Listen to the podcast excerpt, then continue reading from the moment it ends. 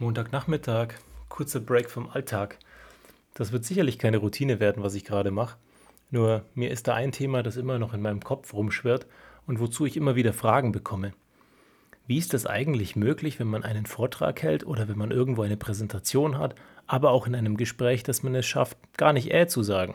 Naja, Konzentration ist sicherlich eine Antwort. Das andere, Übung. Schon mal überlegt, rauszugehen zum Bäcker und dir vorzunehmen, dass du dort nicht äh sagst?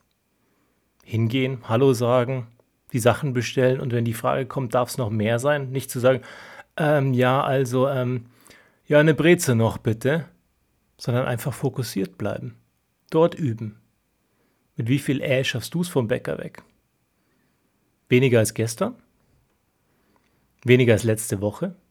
Einfach mal üben, ausprobieren, schauen, was am Ende bei rauskommt. Weil das Tolle ist beim Bäcker, die sind gewohnt, dass alle Äh sagen. Keiner passt da wirklich auf. Keiner schert sich drum, ob du Äh sagst. Und du hast eine tolle Übungssituation, wo du dich einfach hinstellen kannst und einfach mal raushauen kannst, dass du üben kannst, ohne dass es jemandem auffällt. Und so gibt es viele andere Situationen, auch in Telefonaten, in Gesprächen mit Freunden. Fokussiert bleiben bleiben mit dem Kopf und sich darauf konzentrieren, was gerade passiert und am Ende weniger äh sagen. Weil am Ende, wenn du dich darauf konzentrierst, was passiert, dann wirst du weniger äh sagen. Ist ganz normal. Und du darfst auch keine Angst davor haben oder du brauchst keine Angst haben, ist viel wichtiger. Weil allen anderen geht es auch so.